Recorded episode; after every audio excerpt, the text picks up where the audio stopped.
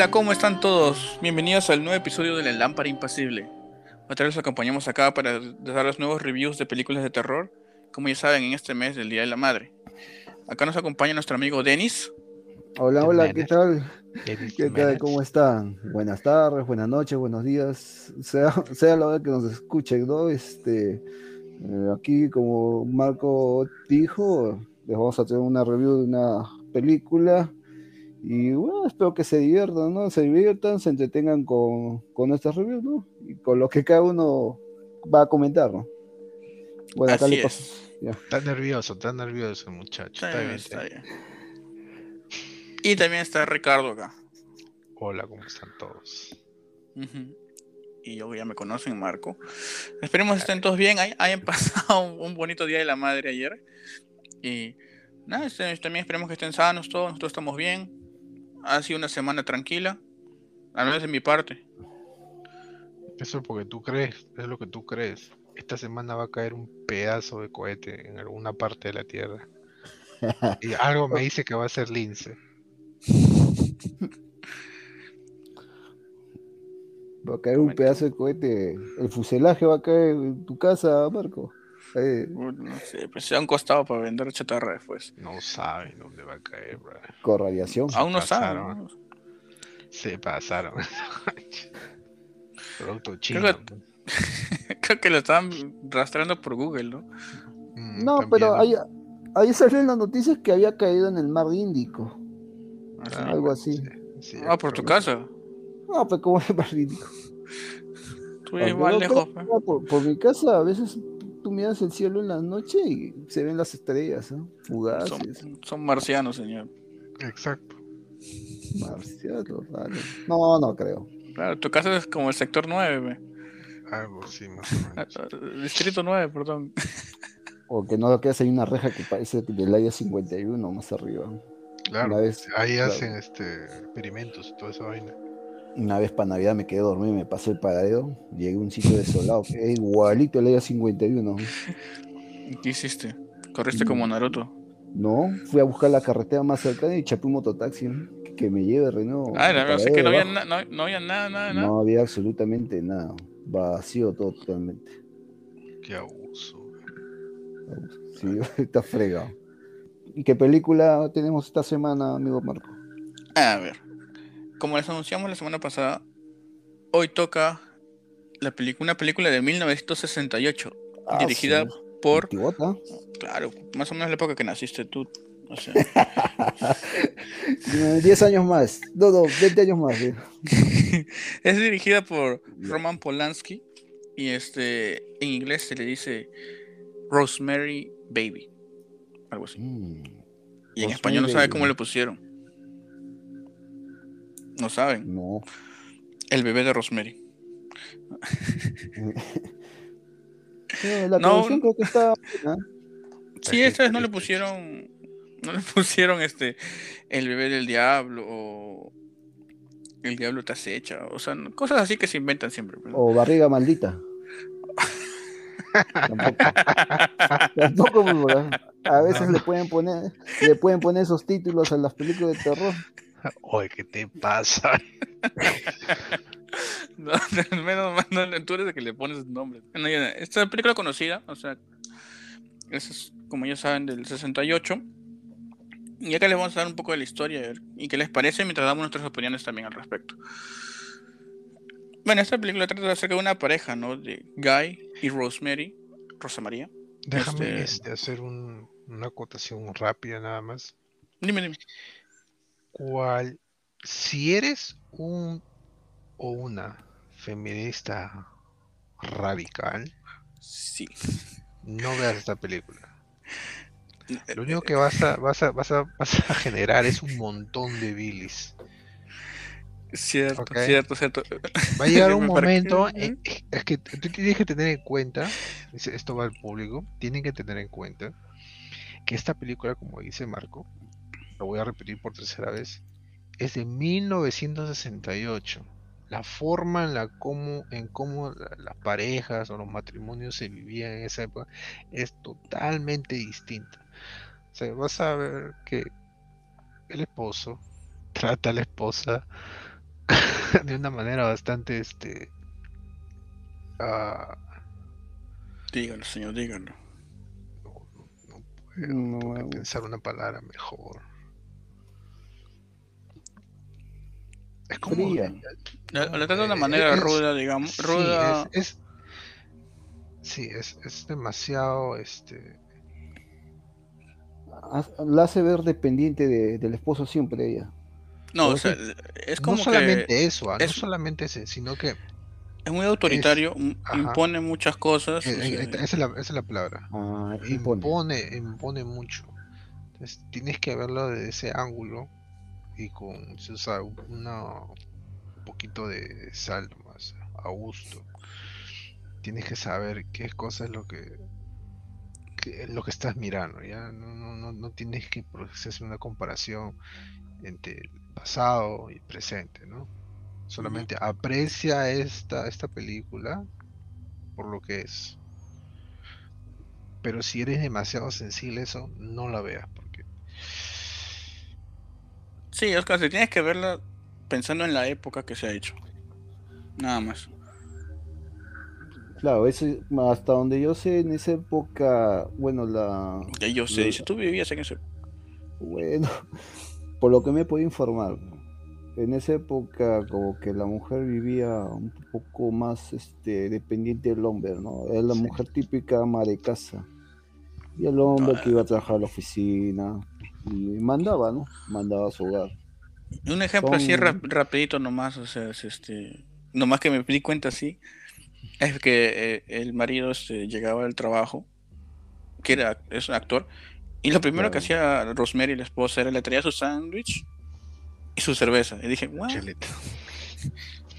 No, que no tiene nada de malo en realidad. No, eso es, es, algo, puede ser algo mutuo, solo que en esta película lo ves que siempre pasa. O sea, es obvio que ese es su papel. Pero él, sobre todo en la forma en la que como él se expresa con, ella, ¿no? Es como si fuese una hija, ¿no? Le dice, te voy a quitar esto, vamos a hacer algo voy a, voy a hacer esto, no lo vamos a hacer. Uh, es siempre el que tiene la última, la última palabra, ¿no? Claro. Uno de los valores, digamos, de la familia de esa época, de años 60. Pues, ya finales, ya. Claro. aunque la época, eh, la película está ambientada, digamos, en la, mitad de esa década. Ah, claro, tiene razón. 66, creo, sí, 66. 66, 65. Ajá y hasta el 66. Tuve que poner en contexto la, película. Por... Exacto, yo igual. Hay algunas partes incluso hasta digo, Pitch, pégale. claro, o sea, como, no te dejes, no, te dejes. No, es una cachetada, ¿no? Porque me imagino, todo el mundo tiene una madre, tiene hermanas, bueno, no todos, primas, hijas, sobrinas, y todo el mundo quiere que estas mujeres pues les vaya muy bien en la vida. Entonces cuando uno ve una, un tipo de estas este, interacciones, como que todavía es algo, al menos a mí no siento, ¿no? Que, me choca algo. Bueno, entonces luego de esta pequeña advertencia o recordatorio para tener presente durante toda la película, les pasamos a contar la historia. Como sabemos, está Rosemary, que es la protagonista, y su esposo Guy. Ambos decían alquilar un departamento en Nueva York. Así, todo bien chévere, ¿no?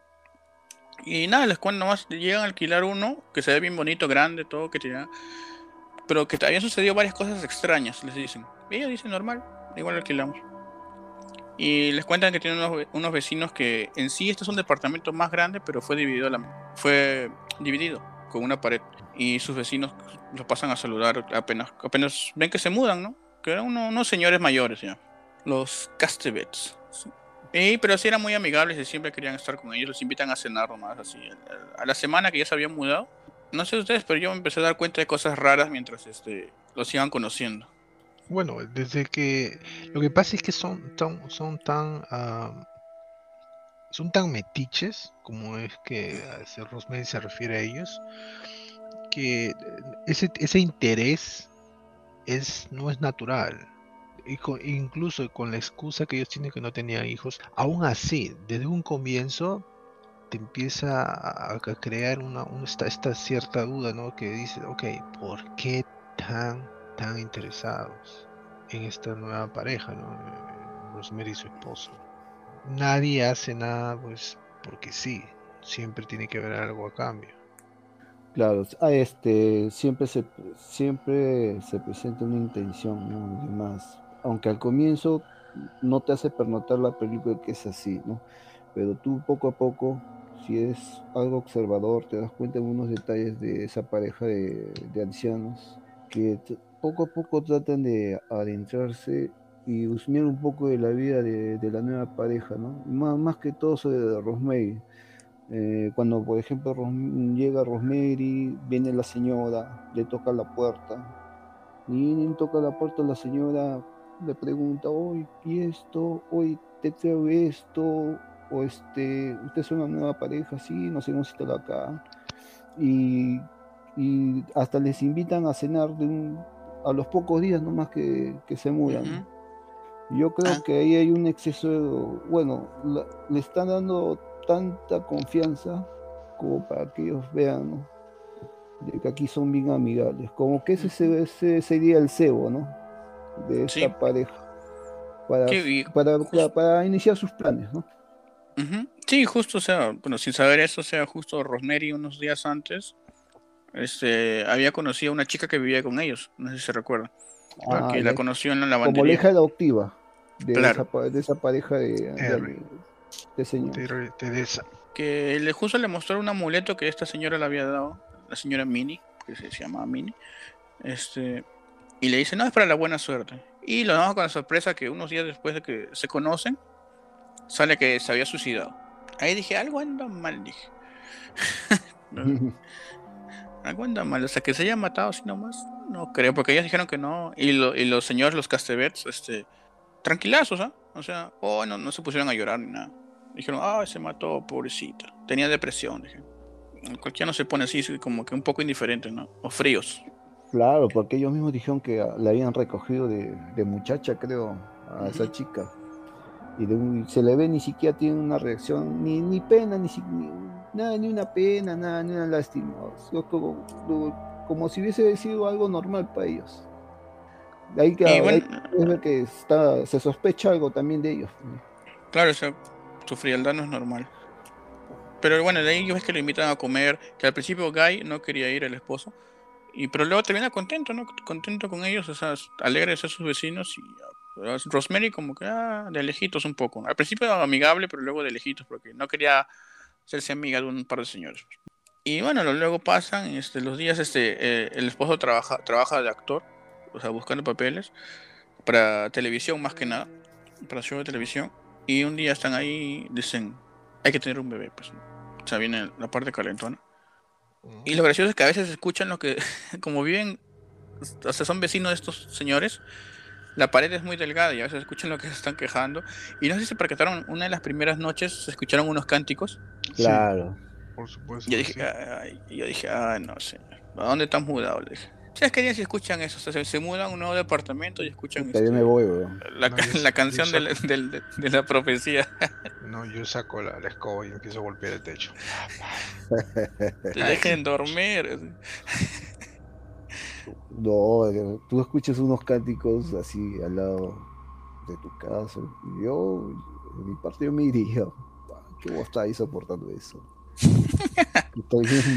no, es que en ese momento ellos no, tienen cero, cero idea ah, de bueno, que eso sí. les iba a pasar algo así, ¿no? Y bueno, pasan los días, o sea, de ahí este Guy, este, el esposo se va haciendo más amigos de estos señores y hasta que un día este consigue un papel en un show y como que le empieza a ir, bien en su carrera. Y Rosemary, Rosemary se queda en la casa, pues, ¿no? Es que lo que hablamos hace un rato de la época, ¿no? O sea, Rosemary era, más sumisa, o sea, es sumisa, o sea, es calladita, así, tranquilita, hasta que decide tener un bebé, pues, ¿no? Y como ya eran muy, muy amigos de los, de los vecinos, que ya había cosas sospechosas ahí. Este, cuando están en una cena romántica, les toca la puerta a la señora, pero no, no pasa, nomás le deja un par de postrecitos. Uno para el esposo y otro para Rosemary. Y están comiendo y Rosemary como que nota un sabor raro y no se lo come. Entonces luego de eso, cuando están lavando los, ella está lavando los platos y el esposo está viendo la televisión. Este, ella como que se siente mareada. Entonces dice, este, me siento mareado. Entonces ya dije, la lleva a su cama, la cuesta y dice, igual vamos a hacer el bebé, le dice, no. Y ahí es donde empieza la parte más, o digamos, más rara de la película, donde ella empieza a tener visiones. Como que sueños, visiones, de que está con un bote, luego que la están llevando a otro lado, luego que la están atando. Creo que hace hasta hace la aparición el Papa, creo, ¿no? Porque ella profesó que era de religión católica. Claro, e, ella, creo que, no sé, en una visión, como un sueño, dan a entender que ella venía de un como que de un colegio de monjas. Claro. No, no dieron mucho a profundizar eso, creo. Pero este, aparte antes del Papa, em, empezamos a ver que está rodeada de varios ancianos, todos calatos, donde vemos, donde vemos algunas caras conocidas como es de los vecinos, y vemos la de su esposo también, la de Guy. Y luego vemos como que Rosemary nota que su esposo está encima de ella, como que van a tener acción. Y luego vemos que las manos que pasan por ella no son de su esposo. Ni siquiera son humanas, son garritos. ¿ya? Garras, y se le ven este, como este, escamas. Entonces vemos que las piernas de, no son humanas, las, las manos tampoco. Y ni la cara, porque vemos llegamos a ver la cara y es donde ella se, ella se como que se despierta y dice, este no es un sueño, esto es, esto es real, dicen. Y ahí es que le tapan la cara, como para que creerle que es un sueño y es donde ve el Papa. Que le hace besar este como su anillo que, que tenía la forma de este amuleto que le habían regalado a, la chica que se suicidó y que a la vez le habían regalado uno a Rosemary. Como que por ahí estaba sospechosa la cosa de ese, de ese amuleto. Bueno, el día de la mañana se despierta como si nada, ¿no? Como si se hubiera tomado mucho y quedó inconsciente, ¿no? Y bueno, su esposo le dice, no, que sí, sí tuvieron relaciones. Y yo dije, ¿cómo es posible, Dios? Y él dijo, pero yo también había tomado un poco. Como que igual se fue de avance, pues". No se fue de avance, bro. No, él no fue al final. O sea, lo que vemos ahí es, o sea, según dice ella, no era un sueño. No, al parecer no. Pero de hecho es el que él empieza la. Empieza todo, pues. Es, se duerme y ya el bro él empieza a calatear. Esa parte donde salen personas desnudas, eh, esa, esa parte me parece, parece que sí, sí es lo que en verdad vio, porque más suena un ritual que están haciendo en ese momento. Y va el doctor y le dice que está embarazada. Contentos ellos porque era lo que buscaban, ¿no? Su meta era tener un hijo. Este, y llega una noticia a su esposo como que no le estaba yendo bien, o sea, con los papeles que obtenía porque el otro actor se lo daban a otro actor, pero justo ocurrió que lo llaman y le dicen que esta otra persona sufrió un accidente o de la nada quedó ciego. Entonces el papel se lo dan a él ahora. Sospechoso, misterioso también eso. entonces como que ahora está feliz, ¿no? Tiene el papel y ahora tiene, va a tener un hijo con Rosemary. De tanta felicidad deciden contarle todo eso también a, a los vecinos de confianza que ahí vienen y entonces empiezan a festejar, a brindar. Y le dicen, no te preocupes, Rosemary, yo te voy a, recomendar un doctor muy bueno. Y, le llaman a este otro doctor. Ya, o sea, Rosemary va ahí y este, y este, y este más curioso, o sea, donde yo sospecho más es porque dice este, ese doctor le dice este, olvídate, o sea, no llames a nadie, que nadie te cuente cómo es un embarazo porque son distintos. No leas nada porque los libros no cuenten la verdad. Y te si no tomas pastillas, yo te voy a dar un medicamento. O mejor aún, a, la señora, hazle caso a la señora Castevet, que ella tiene hierbas ahí y ella te va a dar un, mejor vitaminas que cualquier pastilla y etcétera, etcétera. Y ya, pues, o sea, como que, qué raro, digo yo.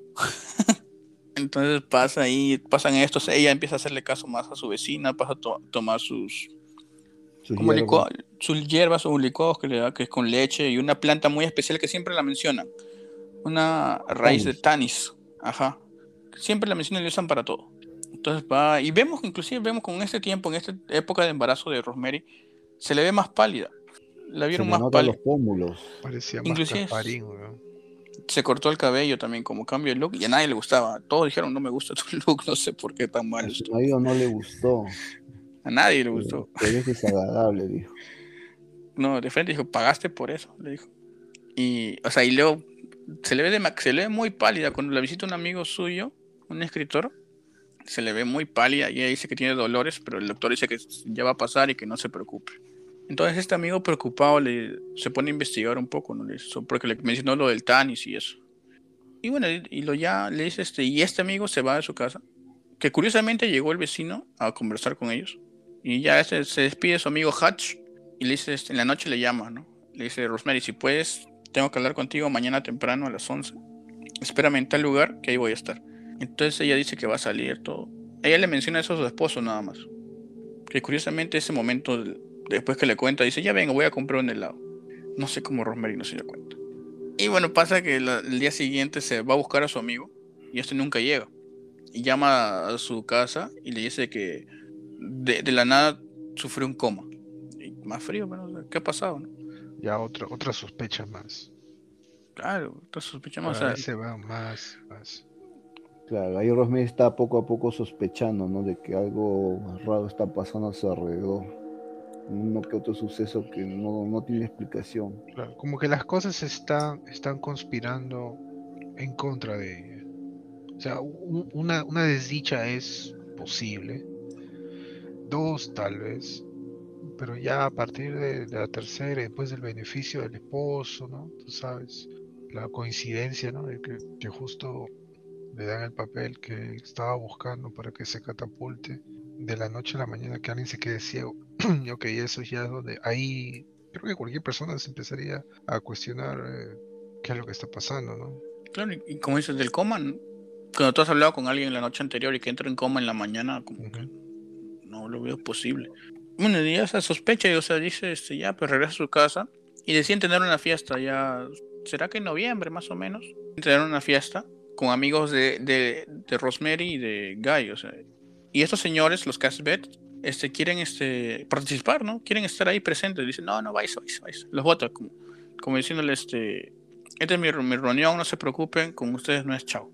Y acá vemos puras personas que no están relacionadas a estos vecinos, ni a nada de, nada de lo que habíamos visto, pues, ¿no? Y todos, todos empiezan a ver lo demacrada que estaba Rosemary y le preguntan si está bien ahí se enteran de los dolores y le dice, ¿desde cuándo tienes dolores? Desde agosto, como tres meses doliéndole la panza. Y el doctor no le había recetado nada. Entonces, hasta ahí sospechan de que algo está mal.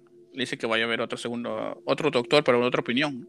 Que luego, luego le comenta, luego de la fiesta le comenta esto a su esposo y su esposo le dice, no, pero ¿cómo es posible? ¿Para qué? Si están recomendando a uno, ¿para qué vas a ir a ver otro? Y empiezan a discutir ahí. Porque Rosemary ya se está preocupando de si le pasa algo al bebé o por qué le duele tanto tiempo, ¿no? Y justo en este momento dejó de dolerle. Siente que el dolor desapareció. No solamente eso, sino que el bebé se estaba moviendo, que es lo que le llena de alegría y desafortunadamente le hace olvidarse por un momento que las cosas no están bien en realidad, como una distracción y funciona bien. Sí, porque ella se olvida de todo. Pues, de ahí pasa pasa el tiempo, ella empieza a recuperar su color ya no se le ve tan blanca o tan pálida, ni con ojeras, ¿no? Como que ya empieza a tener más vida, ¿no? La alegría de, que el bebé esté bien y que se mueva, pues le, cambia del ánimo. Hubo, luego hubo una fiesta de Año Nuevo en la, con los vecinos, o sea, con, con los Casbets y todos esos, su círculo social. Y dato curioso es que el señor Casbet este, dice, este, en vez de decir feliz año nuevo, dice feliz año 1. A mí me pareció curioso que diga eso. Como que dando pistas. Claro, dice feliz año, año nuevo uno. Este, claro, como que da a entender de que el señor está siguiendo otra fecha, que no es la, la, fecha del 68, ¿no? En que está pasando esa historia. 66. Ah, 66.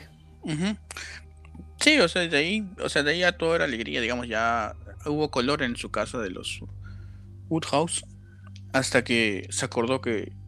No se acordó, sino le, le llamaron a Rosemary diciéndole que su amigo Hutch, que estaba en coma por bastantes meses, falleció. Entonces ella va a verlo al funeral. Y una de las amigas de este señor le entrega este, un libro que le había encargado. Y este libro era acerca de brujería. Diciéndole que el nombre es un anagrama. Nada más le dice. Entonces ya ella, llega, llega a su casa, empieza a leer el libro donde ve cosas subrayadas por este señor y llega a la conclusión de que el vecino en verdad es descendiente de un brujo que había, que había muerto en ese edificio. Y ahí es donde se empieza a friquear por Rosemary. Rosemary empieza a leer más, más, más y dice, no, que todo, está, todo ha estado mal porque no es normal todas las cosas que han estado pasando. O sea, lo, lo que haya quedado en coma su amigo, lo que haya quedado ciego la otra persona, que, que le perdió el papel para darle a su esposo Inclusive siente que está, todo está siendo manipulado. Y bueno, decide decirle esto a su esposo, ¿no? Porque es la persona más cercana, la más confianza que tiene. Y la reacción que tiene es negativa.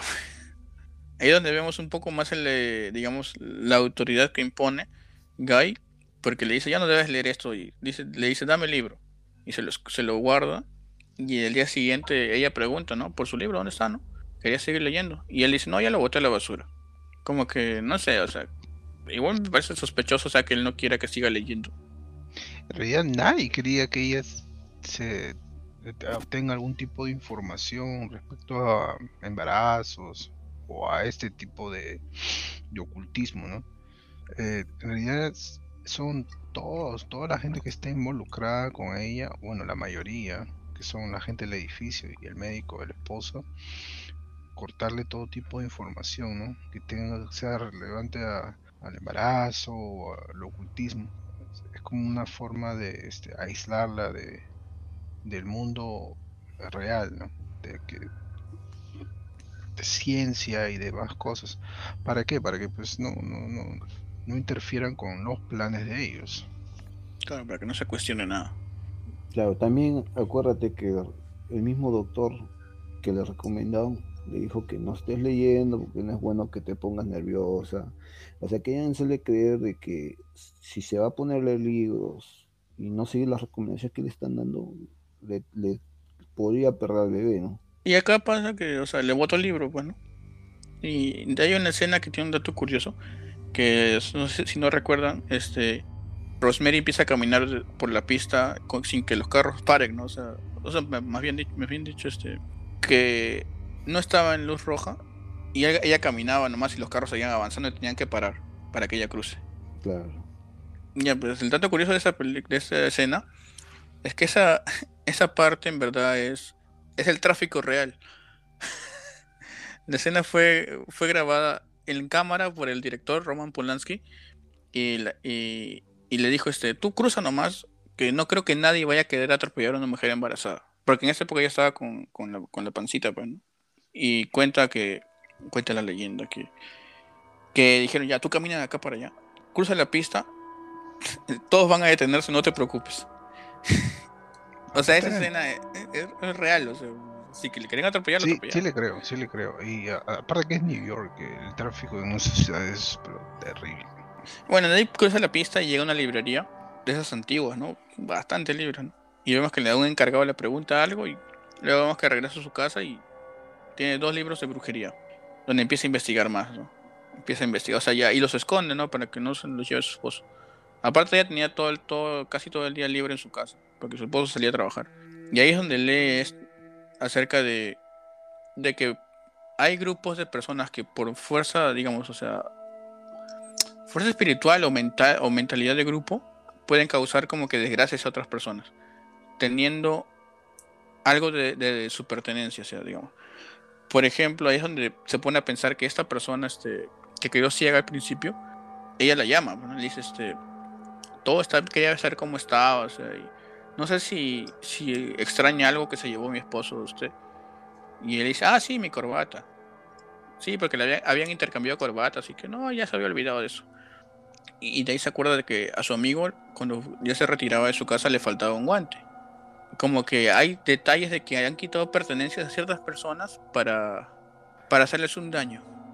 Claro, un ritual, un ritual maldito. Claro, eso es lo que debe entender con este, eh, bueno, en inglés le dicen coven, ese conjunto de, de brujos o brujas. En español creo que es aquelarre, algo así.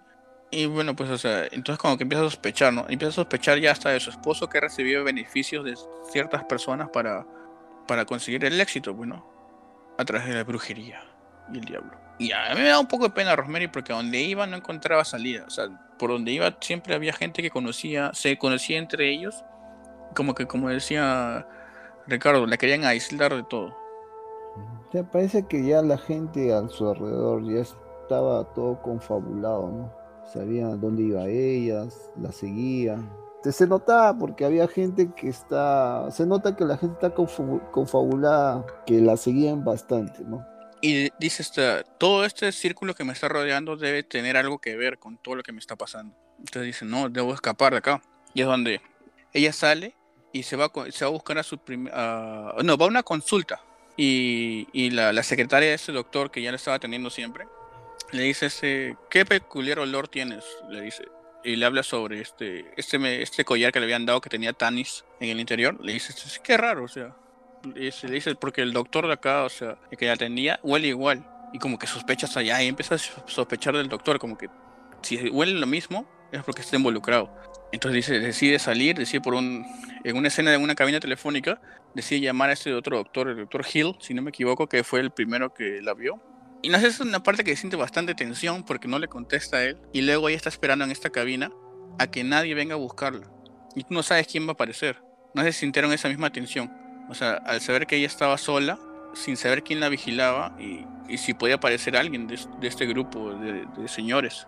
Claro. Al inicio no se nota, no se nota, pues se ve que Rosemary está bien nerviosa, tensa, ¿no? Porque le urge comunicarse con el doctor Hughes.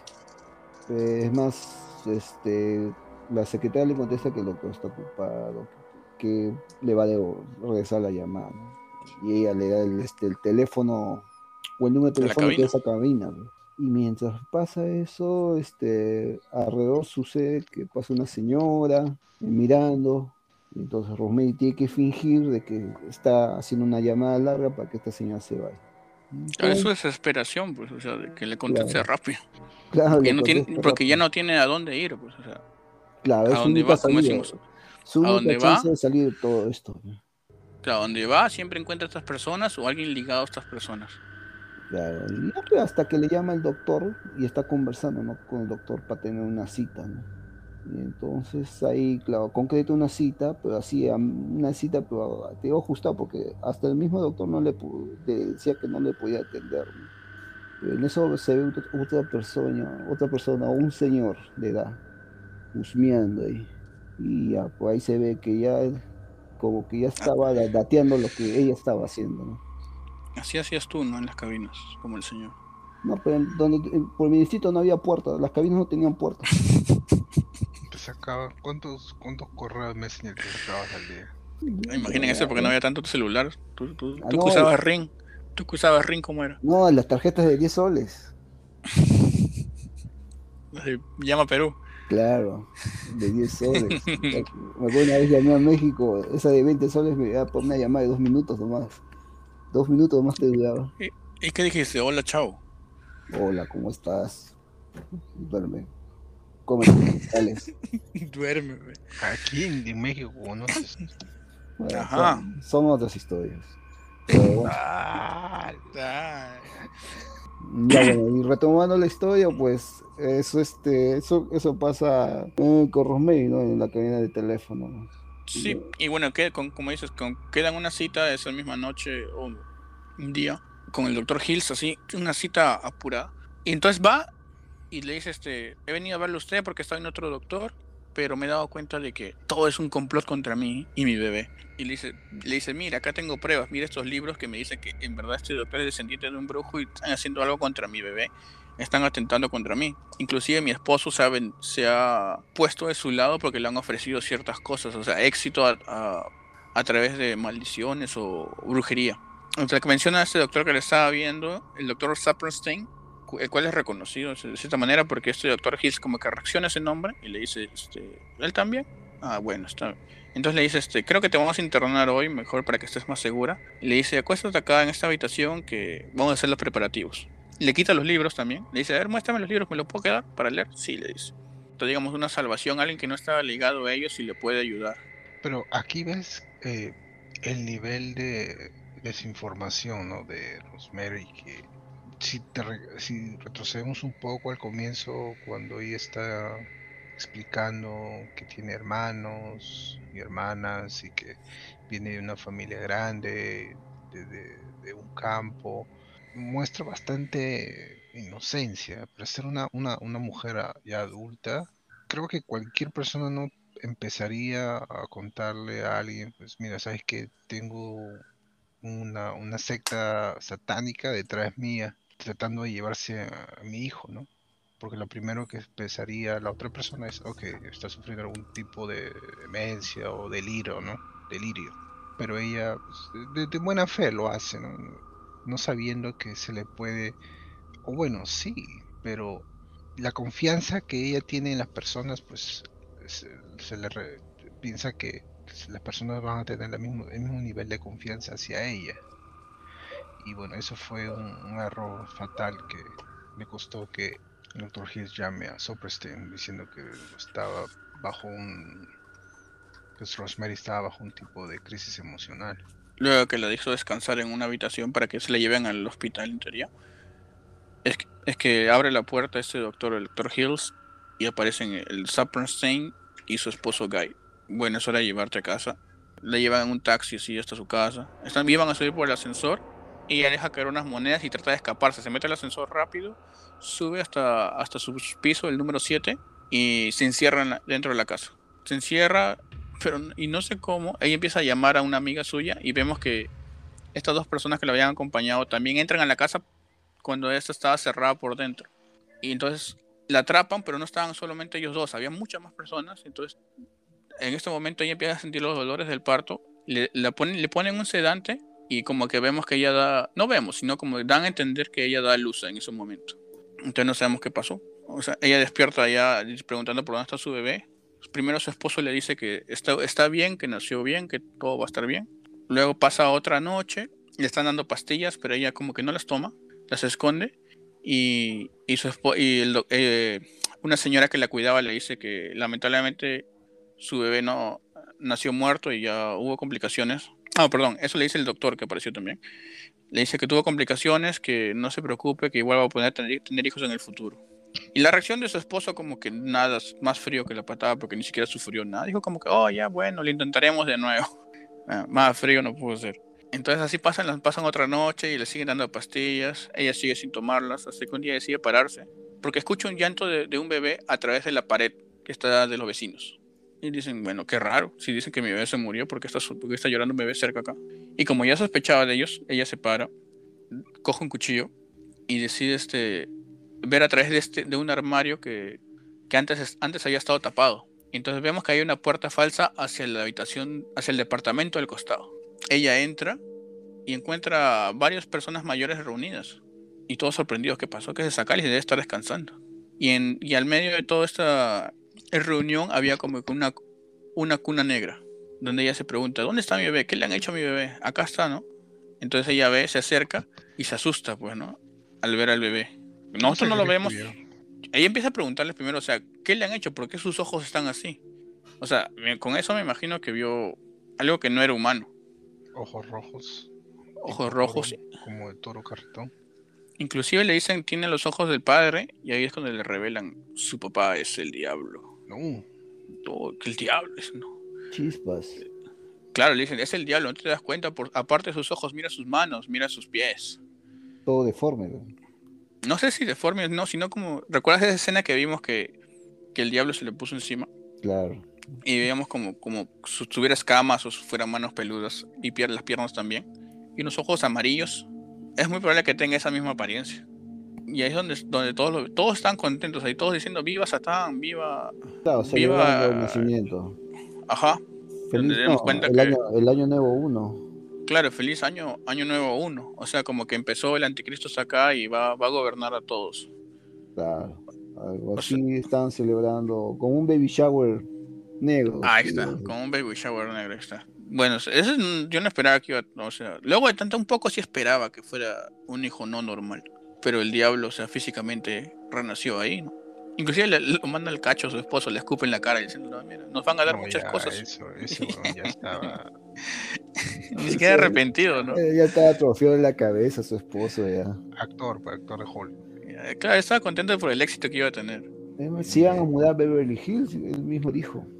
Pero igual, pero ella, ella, Rosemary, igual quería su bebé, pues, ¿no? Inclusive no, no querían que lo vea, o sea, como que pensaron que no le iba a aceptar. Porque le decían, pero luego, le ofrecieron, si quieres no te nos puedes unir, pero puedes seguir viviendo como la mamá de Adrián, le pusieron, ¿no? Al hijo. Entonces ella, como que se queda callada todo y lo escucha llorar y se acerca y e, este bebé deja de llorar, o como que alegra, como que siente que es su mamá. Y como que ahí se queda al final. Al final decide quedarse y criarlo como su madre, porque ya siente que es parte de ella, pues, ¿no? Más allá que sea haya sido fruto del diablo. Y con esto acaba la película con una canción de cuna, cantada por la misma Rosemary. Claro, cantada por Mia Farrow, la actriz de... Ah. Ya que estás hablando de actriz, tenemos que este dar eh, sus rosas a la actriz este que hizo de la de señora este la chismosa se llamaba se llama Ruth Gordon se llamaba bro esa vieja hizo un papelazo ¿ah? sí yo me la creí o sea le hizo muy natural todo. Sí, todo, es de esa viejita de, callejón, chismosa, de esa que se mete a la casa, pero es que es porque quiere algo de ti. Le salió, pero así preciso. Muy, natural le salió. Sí, es, ganó el Oscar por esta película, a mejor actriz de reparto. Sí, es demasiado brutal. O sea, la actuación de Rosemary también, o sea, de Mia Farrow también estuvo buena. Hizo un papel de sumisa, todo, y con entrada en pánico tú sentías un poco del pánico por lo que estaba atrapada. me parece una buena película. claro. Sientes que, ok, esta, eso es una persona, no es solamente una persona, sino es una mujer súper delgada, pequeña, encima de eso, embarazada. Es, obviamente te, juega mucho el sentimiento. Por, por más duro, frío que sea una persona, va a sentir pues una empatía que, este, bastante marcada hacia, o sea, inclusive sabían que la película original, o sea, el metraje original dura cuatro horas en verdad. Pero este, por tiempo, ya saben, para distribución tuvieron que editarlo a la mitad. O sea, ¿cuántas más cosas habrán pasado a la pobre Rosemary? que no vimos?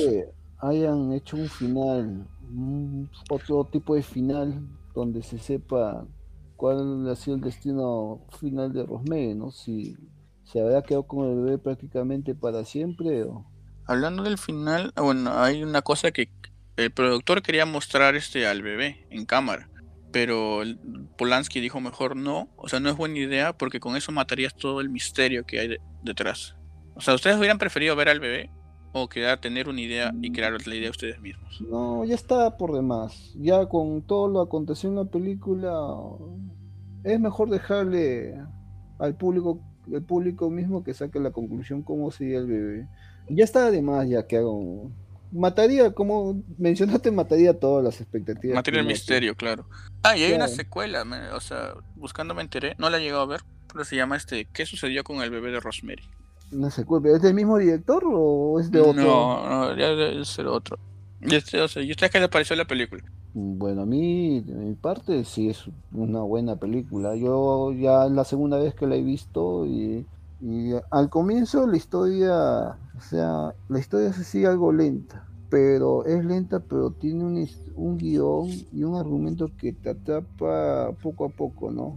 Como decía que es una buena película y que no te, no te aburre para nada, ¿no? Te atrapa ahí en lo que quieres saber cómo la protagonista Rosemary cómo va a salir de esta situación y qué cosa hace ella, ¿no? Para poder salir de ese problema. Eh, hay partes desesperantes también, ¿no? Sí, como tú explicando la película. Escúchame. Este, eh, hay, hay, algo a mí que, que, realmente me atrapa de, ver una protagonista como Rosemary. Por ejemplo, hay, hay una parte en la que me hizo recordar a Ripley de Aliens y también a, a, Lina Hamill en, Terminator cuando ella dice, se toca el vientre, dice, eh, Jenna, o nadie te va a hacer daño. Eh, esas palabras son bastante fuertes, bro, porque este es 1968, hermano. O sea, eh, son otras épocas donde la mujer es totalmente sumisa y obediente, ¿ya? Pero ella en este en esta película ves pues un, crecimiento de personaje pues a trancos no empieza toda ella sumisita y que hacía todo lo que el marido le decía y le preparaba la comidita y le traía su cervecita siempre no le refutaba nada hasta empezar a, indagar por ella misma sobre lo que le pasa o lo que le va a pasar y, la separación no la separación no no no de, de matrimonio sino de ok ya no soy esta persona boba. tengo que hacer algo por mí, porque no, no puedo esperar a que milagrosamente alguien me salve. Ella misma intenta salvarse, ¿no? A ella y, principalmente al bebé. En verdad que es bastante inspiradora, por una parte, ¿no? Por otra parte, ah, creo que el final da, puede, puede darse a muchas cosas. Ah, no he visto la, como tú dices, la, la continuación, la secuela, de hecho que sí es una película que a pesar que tiene pues, unos elementos antiguos de, en la forma de contar la historia aún es bastante vigente. Creo que cualquier persona puede encontrar algo con que relacionarse. A mí me, me, me, gustaba. De hecho no sé si se acuerdan que hace años lo pasaban junto a El Exorcista y este La Profecía. Eran como un, un, grupo así de películas de terror así antiguas en las que la pasaban siempre en, me acuerdo, este... Los canales de cable. En cine, no, la daba en Canal 2. ¿Función estelar? Función estelar, pues. Función estelar. O los sábados. Cine millonario. Claro, los domingos era cine millonario. Cine millonario, claro. Claro, o sea, como dices, o sea, es una película que a pesar de ser de 68 y tener cosas visuales de, de esa época, si tú la ves ahora, la trama aún te atrapa te atrapa en esta, en esta tensión de que no tiene, la pobre Rosemary no tiene salida por ningún lado. Aún ella esté tratando. A mí también me atrapó, o sea, me gustó bastante. O sea, primera vez que la veo completa también. Y me atrapó, o sea, como dices, hay una empatía con la, con la protagonista que tú sientes dije, ¿cómo va a salir de acá? Espero salga, espero salga de este problema, ¿no? O sea, y no le hagan nada. Porque la notas como muy ingenua, muy inocente, que no, no quieres que, le, que, que se la lleve el diablo, bueno. O que le hagan cosas malas. Claro, lijito. O, le hagan cosas malas a otras personas. O sea, como que es que no, ella no merece esto, pero ya le está pasando. O sea, no tenía, escapatoria, no tenía escapatoria por ningún lado. O antes de cuál es su escena favorita, ¿qué, hubieran, ¿qué les hubiera pasado? ¿Qué hubieran hecho ustedes en una situación así? Nah, yo zafo culo, causa. Apenas se escuchan los cánticos, ¿no? Nada más, oh, vamos nomás. Pero ¿por qué, mi amor? No, no pasa nada, causa. O si hubieran estado en el lugar del esposo, de Guy. No, creo que eso es un poquito más difícil, al menos para mí, responder, porque el pata ya de por sí, el haber vendido a su hijo y a su mujer, eh, ya, no, no, no, son leguas, leguas, leguas, leguas de, de lo que yo algún día podría hacer. Nunca haría algo así. Pero sí, si, si hubiese sido, hubiese estado en el papel o Romero en un papel parecido, sea, lo primero que quería es tratar de, obtener la ayuda sin hacerle saber lo que yo sé. ¿Por qué? Porque es, como te había dicho, la primera impresión es, ok, este, este bro está demente. Está hablando de brujas y de sabbath y covenants y de cosas y maldiciones y todo eso. Eh, nadie te va a prestar atención si empiezas a hablar así. Yo hubiese sido, hubiese sido bien, hubiese tenido mucha discreción con las sospechas y con lo que comentaba, ¿no? A yo pienso que Rosemary pecó bastante por contarle muchas cosas a su vecina. Eh, eso le jugó, le jugó muchas cosas en contra. Eh, lo que hubiese hecho fácil, con discreción, todo, todos los detalles, hubiese pedido ayuda a, otras personas de confianza. Por ejemplo, tenía sus amigas, ¿no? Ah, fácilmente, posiblemente, no, fácilmente hubiese ido a una de ellas pero a contarles, pero adelantadamente, tempranamente. No tarde, porque ya, ella cuando le contó a su amiga ya todo estaba consumado. Ya. ¿Y si hubieras eh, estado en el papel de, del esposo? Mm, ¿Vendías a tu hijo de tu esposa por un Play 5? No, no, no. Es más, sabiendo que en ese piso había una secta. Por, un Play 5, por una cuenta con Crunchyroll, sabiendo, sabiendo que este sabiendo que en ese piso había una secta, pues no, obvio que yo no me, me hubiese largado, no, me hubiese llevado a mi mujer, me hubiese ido a otro lado. Tener de vecinos a personas así no, no es nada, no, no creo que sea nada agradable. Pero ya tienes así. No, acá hay una, un templo evangélico al lado. Ah, madre. Vecinos que toman. es lo más normal, pero no hay ningún satánico. en mi caso, yo no sé. no, o sea, en el caso de, un papel, pues, en lugar de Rosemary, como dices, no, o sea, no contar todo lo que sé porque no sé quién está metido pues en este círculo. O sea, siempre tratando como que indirectamente mencionar cosas, como que tanteando, ¿no? Y claro, la primera, o sea, como, como vi que estaban con sus amigas, o sea, tratar de salir de ese círculo lo más rápido posible. Pero bueno, ella tenía desventaja de su, su esposo, bueno, que no la dejaba. Y si hubiera sido el lugar del esposo, no, también creo sacar la vuelta también. O sea, no, no creo que, o sea, vaya a tener que sacrificar a, a un hijo o una esposa por el éxito que yo pudiera conseguir con un trabajo y esfuerzo. Eh, ¿Cuál ha sido su escena favorita de la película? O escenas, porque a veces hay más de una.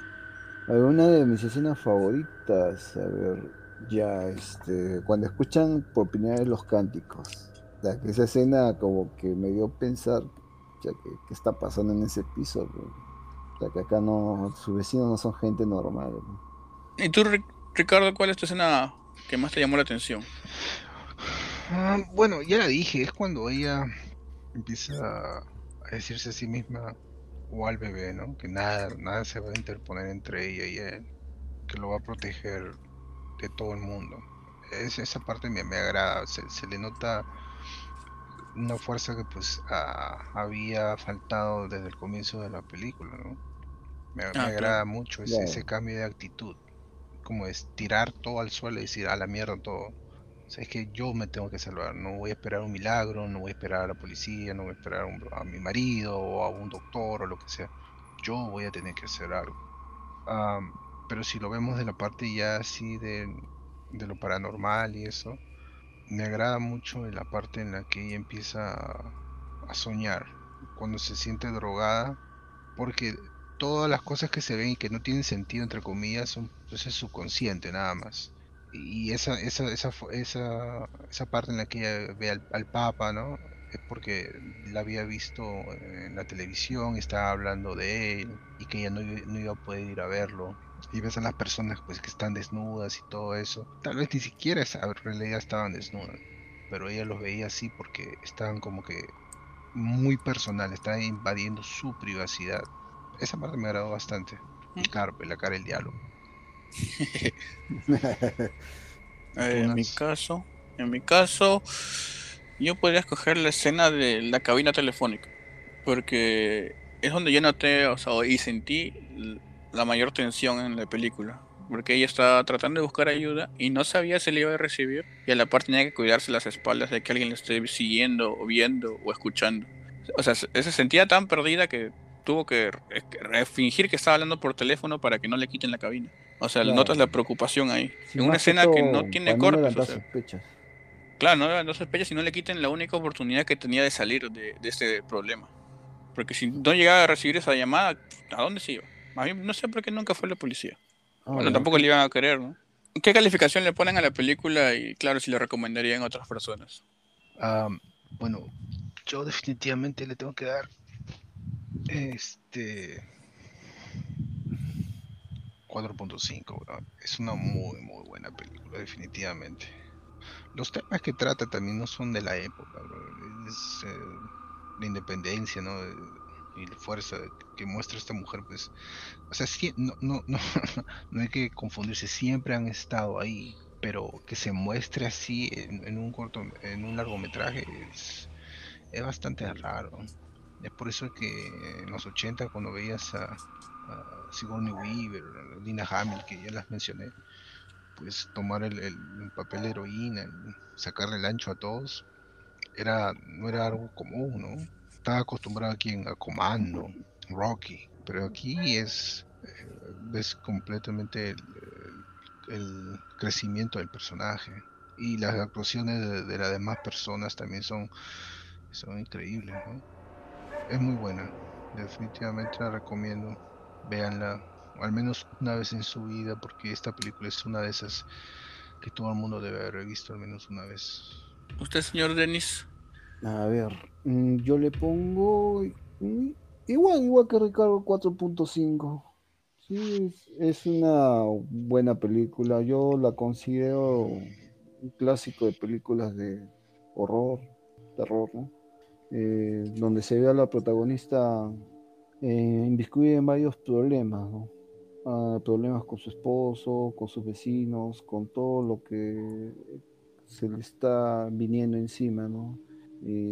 también se se nota la desesperación del personaje, ¿no? una desesperación que hasta el mismo espectador que lo capta le puede contagiar en ese momento, ¿no? Desesperación, angustia, ¿no? En cada, en las escenas que se presenta la película. Mm, claro, lo recomiendo que la vean, ¿no? No se van a aburrir para nada. Es, como lo repito, un clásico de terror. Muy bueno. En mi caso, yo igual coincido con ustedes y le pongo un 4.5. Porque es muy interesante, tiene una buena atmósfera y la tensión de la película siempre va creciendo.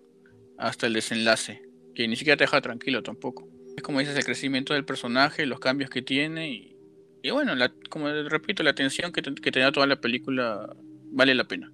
Y obviamente la, recomiendo para que la vean. No es como las otras películas que me habían dicho que era como que de segundo plano, o sea que tú puedes estar conversando y puedes ver la película. En esa yo creo que te tienes que centrar y ver la película y fijar y fijarte los detalles que está dando entre las conversaciones o detalles que ves ahí ocultos, porque todo tiene relación al final. Y, aparte también, o sea, es un poco ver cómo se vivía en esa época. La puedes tomar como de cierta manera algo algo un poquito de historia, pues, ¿no? Al menos en costumbres y actitudes que se vivían antes. Así no te guste ahora. Se les recomiendo, como dicen, que la vean al menos una vez. De repente también les cambia la vida. Así que si escuchan cosas raras por ahí, ya saben qué no hacer y a dónde irse. Así que ya está. Traten, traten de conseguirlo en 1080. Se ve muy bonito. Y bueno, y grandes actuaciones, así que es muy recomendado. Y bueno, esto ha sido todo por hoy en el review nos hemos explayado bien en todo eh, acerca de esta película, cada uno de nuestras opiniones y acerca de escenas y qué nos pareció. Esperemos a ustedes les ha parecido muy interesante también. Bueno, esperemos nos sigan escuchando. Ya saben, venimos todas las semanas con un review nuevo. El que se viene la próxima semana, siguiendo la temática de, de mamás, es una película de Austria que salió en el 2014, la cual se llama Good Night Mommy. O sea, buenas noches mamá. Ahí les voy a contar más, más a detalle, le contaremos la trama la próxima semana.